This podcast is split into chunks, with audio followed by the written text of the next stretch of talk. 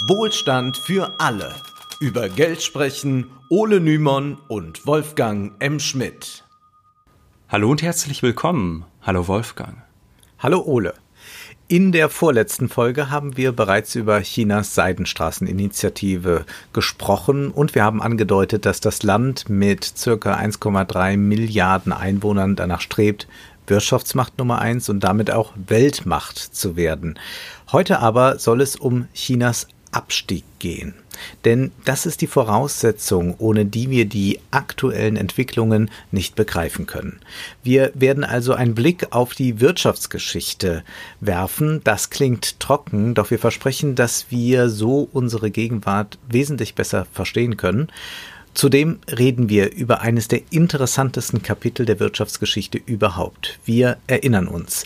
In seinen Reden spricht Präsident Xi immer wieder von der 5000-jährigen Kultur Chinas. Auch die Seidenstraße verweist ja auf eine glorreiche Zeit, die bereits vor Christi Geburt begann. Ja, unsere Bezüge hier in Europa, aber auch sonst im Westen, die reichen oft nicht so weit zurück. Wir beziehen uns im Wirtschaftsdiskurs gerne auf das sogenannte Wirtschaftswunder der 50er und 60er Jahre, auf Europa und die EU, also bei Europa und der EU, äh, die fassen wir gemeinhin als Projekt aus dem Geiste der Aufklärung im 18. Jahrhundert. Auch von Politikern hört man selten etwas über den europäischen Kontinent im, sagen wir mal, 5. Jahrhundert.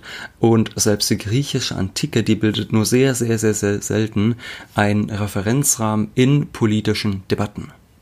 Tatsächlich war China bis zum 19. Jahrhundert ein beeindruckendes Weltreich. Immanuel Kant meinte sogar, China sei das kultivierteste Reich der Welt. Das lag auch am wirtschaftlichen Erfolg. China hatte nämlich zwei Güter, die alle Welt begehrte Seide und Porzellan. Durch die gut ausgebauten Handelswege exportierte China Seide und Porzellan in rauen Mengen nach Europa und dann gab es dann noch ein drittes Gut, das erfreute sich auch größter Beliebtheit und das war Tee. Da Prosit. du dir auch, ja. Die Engländer konnten kaum genug davon bekommen. Es gab nur ein Problem. China wurde zum, wie man heute sagen würde, Exportweltmeister, doch zugleich importierte China von England und den anderen Handelspartnern nichts. Ja, China hatte es nur auf eines abgesehen, Silber. Wer die Ware nicht in Silber bezahlen wollte, der bekam nichts. Im 18. Jahrhundert wuchs der Silbervorrat in China in gigantischem Ausmaß. 1760 erhielt China allein aus amerikanischen Silberminen 85.000 Kilo Silber 20 Jahre später waren es 450.000 Kilo Silber. Chinas Wohlstand und Macht wuchs und wuchs. Kaiser Qianlong, der 1799 im Alter von 87 Jahren starb, hielt an dieser Wirtschaftspolitik eisern fest. 1793 ließ der Kaiser eine von der britischen Regierung beauftragte Handelsmission abblitzen. Englische Kaufleute wollten eine Handelsbasis in China bekommen, um ihre Waren zu verkaufen, und Qianlong antwortete König George III. dann mit einem unverblümten Edikt. Daran hieß es Es gibt nichts, was wir nicht besäßen. Davon konnten sich deine Gesandten persönlich überzeugen. Doch wir legen absolut keinen Wert auf ausgefallene Kuriosität und haben keine Verwendung für die Erzeugnisse deines Landes des Königs Gesuch aber, einen Vertreter in unsere Hauptstadt zu schicken, läuft der Ordnung unserer Dynastie zuwider und würde auch eurem Land keinen Gewinn bringen. Du, mein König, solltest meine Ansichten verinnerlichen, künftig noch mehr Respekt und Aufrichtigkeit aufbringen und stets Unterwürfigkeit bezeigen, um Frieden und Glück für dein Land zu bewahren. Ja, das äh, war mehr als nur ein Affront. Also ich sag mal so, ich glaube, sowas Undiplomatisches habe ich im Leben noch nie gehört. Ja. Der Kaiser strotzte vor Selbstbewusstsein, wenngleich sein Land trotz der Silberschätze große strukturelle Probleme hatte. Die Bevölkerung wuchs nämlich so sehr, dass immer weniger Agrarfläche für jeden Einzelnen zur Verfügung stand. Auch kulturell erlebte China nicht zuletzt durch die Globalisierung in Form von Handelsschiffen einen Modernisierungsschub, der die hierarchische Ordnung der Qing-Dynastie bedrohte. England fühlte sich dennoch gedemütigt. Jetzt könnte man natürlich sagen, ist doch völlig in Ordnung, wenn die Chinesen lieber Silber haben wollen als irgendwelche Waren. Vielleicht können sie die auch einfach nicht brauchen. Der Freihandel, den die Engländer damals bereits verfochten und der heute noch da ist, also der ist heute ganz fest verankert in unserer globalen Ordnung, den lehnte China ab und der funktioniert auch völlig anders, als China sich das vorstellte. Uns kommt diese Konstellation vielleicht nicht ganz unbekannt vor, denn viele deutsche Politiker, die schwärmen zwar häufig, Deutschland ist Exportweltmeister, doch das gefällt anderen europäischen Ländern, aber auch zum Beispiel den USA, überhaupt nicht. Wo liegt nun also das Problem? Jetzt mal ganz einfach erklärt, ganz radikal runtergebrochen, wenn wir in Deutschland solcher viel exportieren, sagen wir Autos, entstehen hier viele Arbeitsplätze, nicht jedoch in den Ländern, die unsere Autos importieren. Wenn wir nun mhm. gleich viel importieren wie exportieren würden, sagen wir zum Beispiel, wir importieren jetzt technische Geräte aus den USA, dann würden auch dort mehr Jobs entstehen und beide Volkswirtschaften würden gemeinsam wachsen. In der Theorie zumindest ist das so. Das erträumten sich im 18. Jahrhundert auch die Engländer, aber China ließ sich auf einen solchen Handel gar nicht erst ein. Heute, aber das nehmen wir nur kurz vorweg, nähern wir uns wieder solch einem Konflikt. China ist auch Exportweltmeister und das behagt den USA gar nicht, weshalb Trump eine protektionistische Politik betreibt. Auch viele Demokraten sind dieser Strategie gar nicht mal so abgeneigt. Aber zurück zu Porzellan, Seide und Tee. China wurde immer reicher. Doch wenige Jahre später kam es zu einem dramatischen Niedergang der Wirtschaft. Wie konnte es dazu kommen? Zunächst muss man wissen, der Handel der Engländer mit China lief von Indien aus über die East Indian Company, die man sich als ein Konglomerat aus englischen Kaufleuten vorstellen kann, die unter dem Schutz der britischen Regierung agierten. So konnten wirtschaftliche Staatsinteressen durchgesetzt werden, auch mit schmutzigen Mitteln, ohne dass das gleich auf die Regierung zurückfiel. 1600 wurde die East India Company von Königin Elizabeth I. gegründet und diese Company durfte später im Namen der Krone Krieg führen und erhielt 1773 vom Parlament das Monopol für den Opiumanbau in Bengalen. Das geschah aus einem Grund. Die Händler sollten den Chinesen ein Gut bringen, nachdem sie buchstäblich süchtig werden. Und das war Opium. Der englische Beamte Montgomery Martin sagte dann später 1847 über diese Strategie, ja, der Sklavenhandel war barmherzig verglichen mit dem Opiumhandel. Der Opiumverkäufer tötet den Leib, nachdem er die sittliche Existenz unglücklicher Sünder korrumpiert, erniedrigt und vernichtet hat.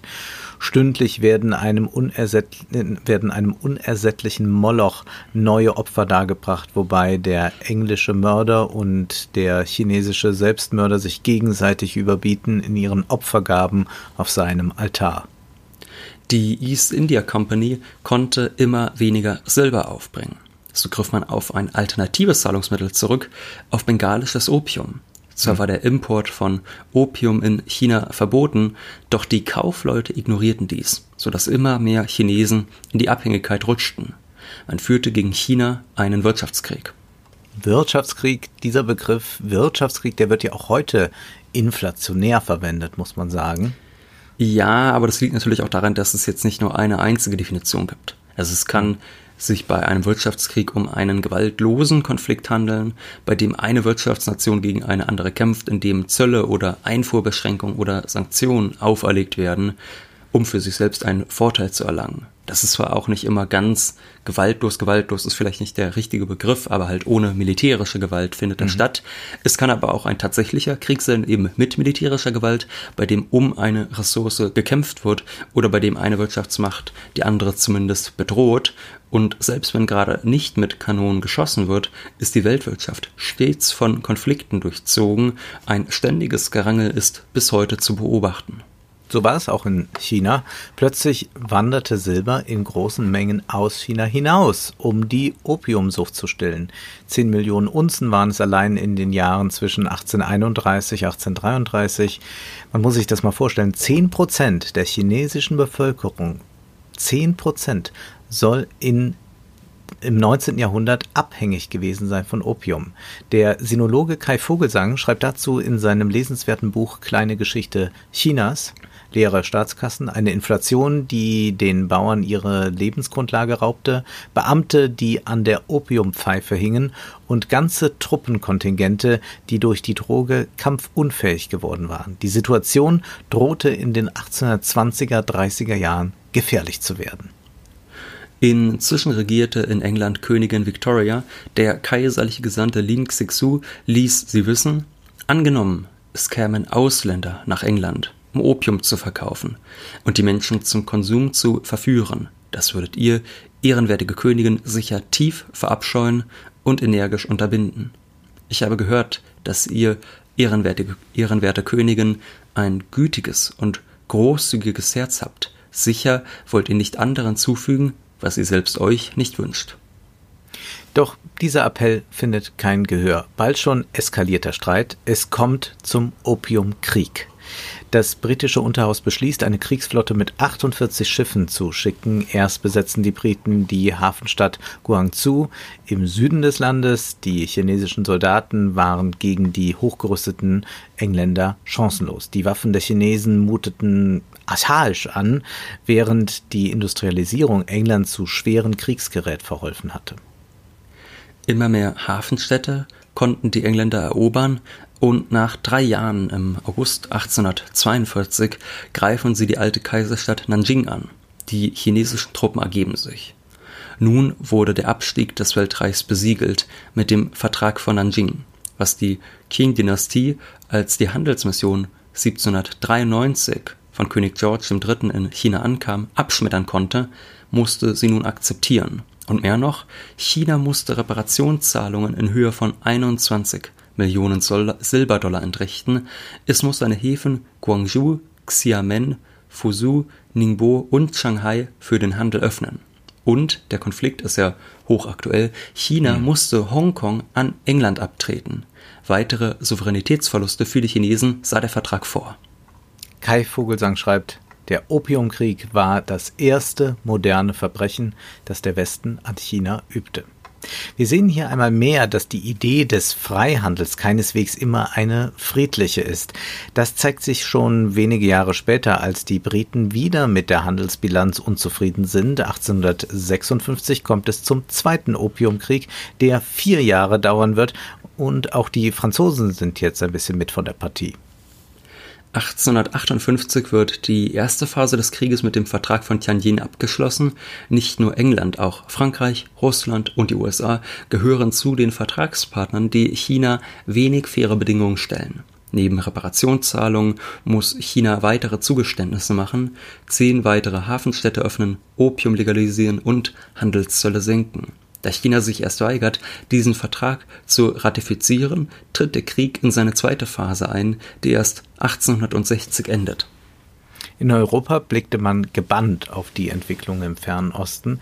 Auch der nach London emigrierte Karl Marx tat dies und schrieb mehrere Zeitungsartikel über die Opiumkriege. Marx musste ja auch von irgendetwas leben dort. Ähm, er musste am Kapital arbeiten, aber er hat vor allem sich ja über Wasser gehalten mit dem Schreiben von Zeitungsartikeln, dann für äh, eine amerikanische Zeitung vor allem. Und wir verlinken hier mal all diese Artikel, die er zu den Opiumkriegen geschrieben hat. Das sind kurze Analysen, die wunderbar klar und verständlich sind. Und wir können doch, wenn man das liest, einiges auf die heutigen Handelskonflikte übertragen und vielleicht muss man auch das äh, als Journalist ein bisschen mehr verinnerlichen, was Marx da schreibt. Also dieses Bissige und nicht ähm, einfach so auf diese politischen Reden reinfallen, unsere Partner, unsere Freunde und all das. Ähm, das macht Marx eigentlich da schon vor äh, über 150 Jahren deutlich, ähm, dass es halt in der Wirtschaft ähm, im Prinzip diese ganzen Freundschaften und so gar nicht gibt und äh, er zeigt dann auch diese Doppelmoral auf. Das ist also auch so ein bisschen eigentlich das, was man in Journalistenschulen mal lesen sollte, um äh, mal ein bisschen von dieser äh, Freundschaftsschlacke aus den Artikeln rauszubekommen, wenn es jetzt um die Handelskonflikte geht. Gedruckt sind die also auch erhältlich natürlich die Artikel in Band 12 der MEW-Ausgabe.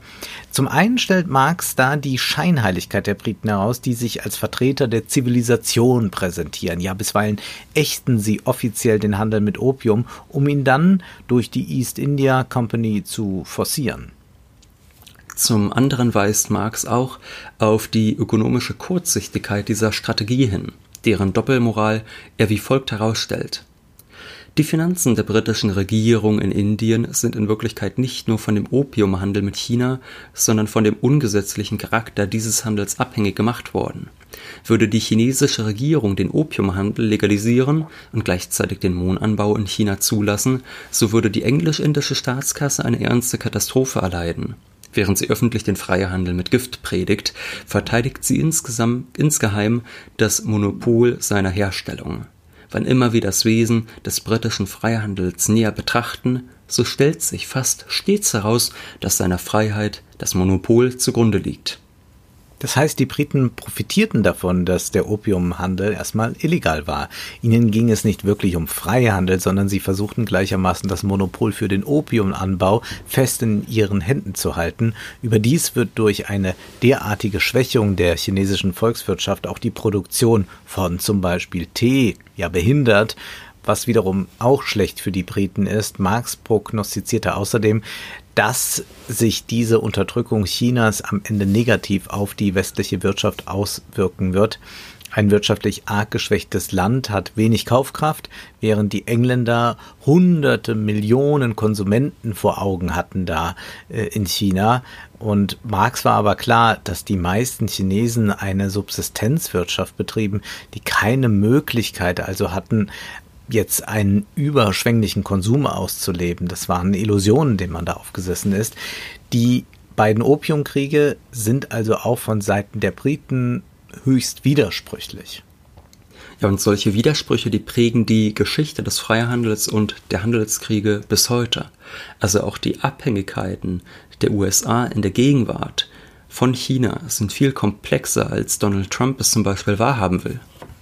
Chinas Abstieg aber ist spätestens mit dem Zweiten Opiumkrieg unaufhaltsam. China verliert immer mehr an Souveränität, es folgen weitere Kriege. So gibt es den äh, chinesisch-französischen Krieg 1884, 1885. Den hat China verloren, genauso wie China auch den japanisch chinesischen Krieg verliert dann zehn Jahre später. Stets musste dann China etwas abgeben oder die Vorherrschaft über Nachbarstaaten aufgeben. China kann man sagen, fiel ins Bodenlose. Das 19. Jahrhundert war für China katastrophal. Im kollektiven Gedächtnis ist das tief verankert, weshalb Xi Jinpings Reden immer wieder die jahrtausendealte ruhmreiche Geschichte beschwören angeknüpft werden soll an eine Zeit, als man sich noch nicht von fremden Mächten die Wirtschaftspolitik diktieren lassen musste. Aber Chinas Abstieg endete nicht im 19. Jahrhundert. Und wir machen jetzt einen Sprung, und zwar zum großen Sprung von Mao. Nach Kriegen, revolutionären Guerillakämpfen und sehr, sehr viel Leid, muss man auch sagen, wurde am 1. Oktober 1949 die Volksrepublik China gegründet. Die wirtschaftliche Lage des Landes war desaströs. 1820 hatte China ein Drittel der Weltwirtschaftsleistung erbracht. 1952 lag die chinesische Quote bei gerade einmal 4,6 Prozent. Doch es sollte noch weitaus schlimmer kommen.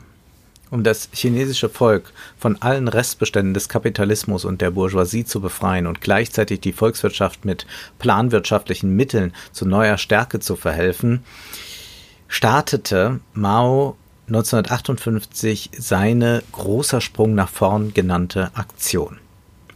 Wie sah nun dieser große Sprung aus? Mao wollte mit einem Schlag das Kleinunternehmertum abschaffen. Für ihn war dies ein Auswuchs bürgerlicher Ideologie. Manche aus der Führungsriege der kommunistischen Partei hatten Bedenken. Man dachte Anfang der 50er Jahre an einen fließenden Übergang von neuer Demokratie zum Sozialismus, aber Mao lehnte das kategorisch ab. Das Verhältnis zur Sowjetunion war nach dem Tode Stalins eher ein Nicht-Verhältnis. Mao glaubte, die Sowjets bald wirtschaftlich überholen zu können und ignorierte, dass man ihnen technisch weit unterlegen war. Man denke nur an den Sputnik-Schock von 1957. Mao sah sich ja als großer Denker, von Wirtschaft verstand er so gut wie nichts.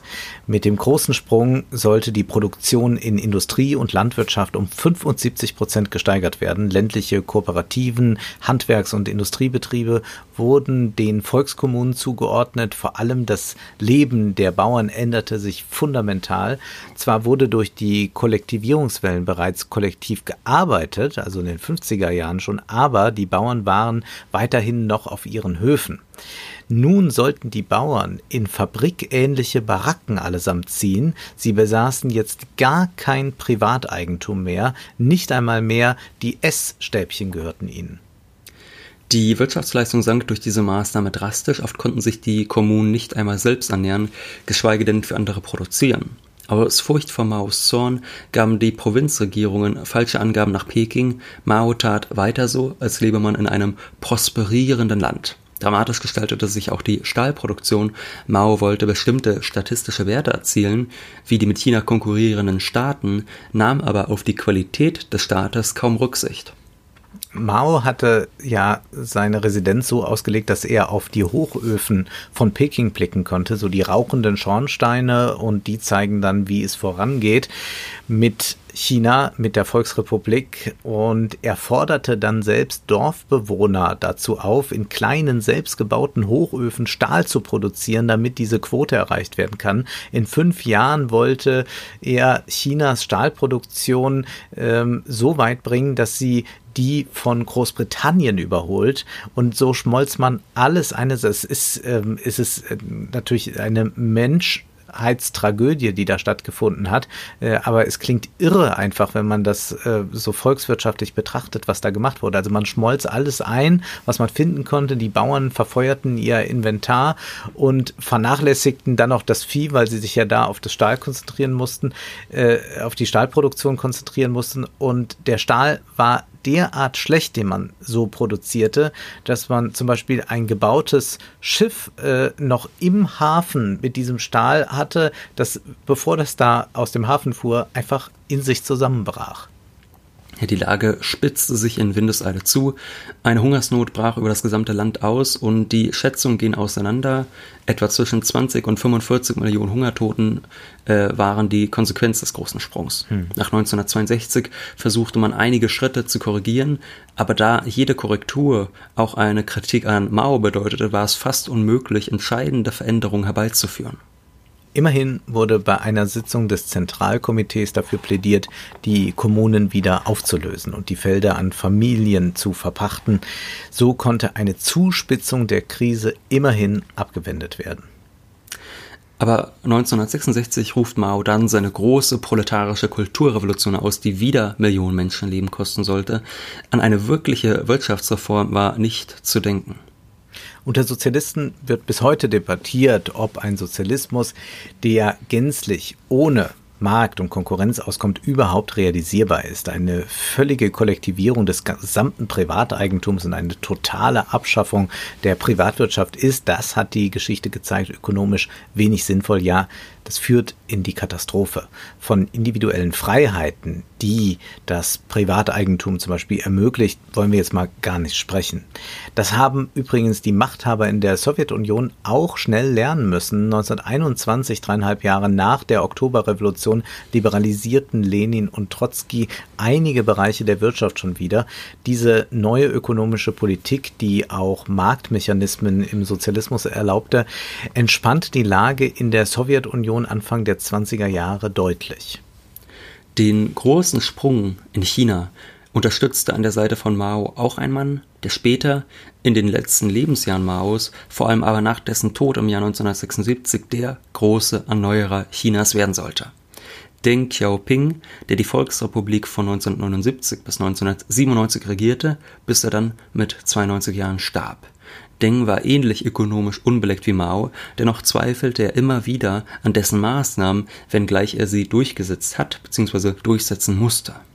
Deng schloss sich in den 1920er Jahren den Kommunisten an, hielt Mao bei entscheidenden Schlachten die Treue, was ihm während Maos Kulturrevolution das Leben rettete, denn da war das ja äh, sehr, sehr gefährlich, auch in Maos Nähe überhaupt sich zu befinden.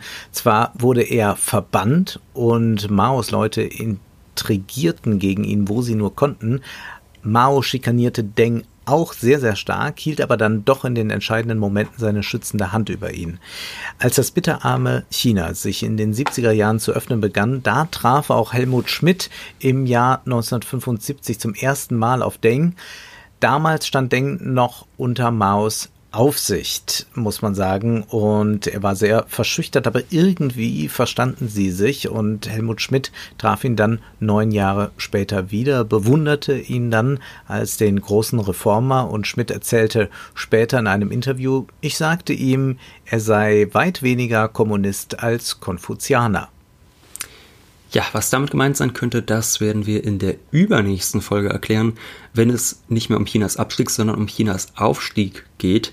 Und wir werden erfahren, was eine Puppe, die sprechen und urinieren kann, damit zu tun hat. Jetzt ist aber erst einmal Schluss für heute, denn Zeit ist Geld. Prosit. Das war Wohlstand für alle.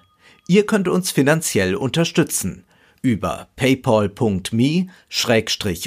und Wolfgang oder über die in der Beschreibung angegebene Bankverbindung.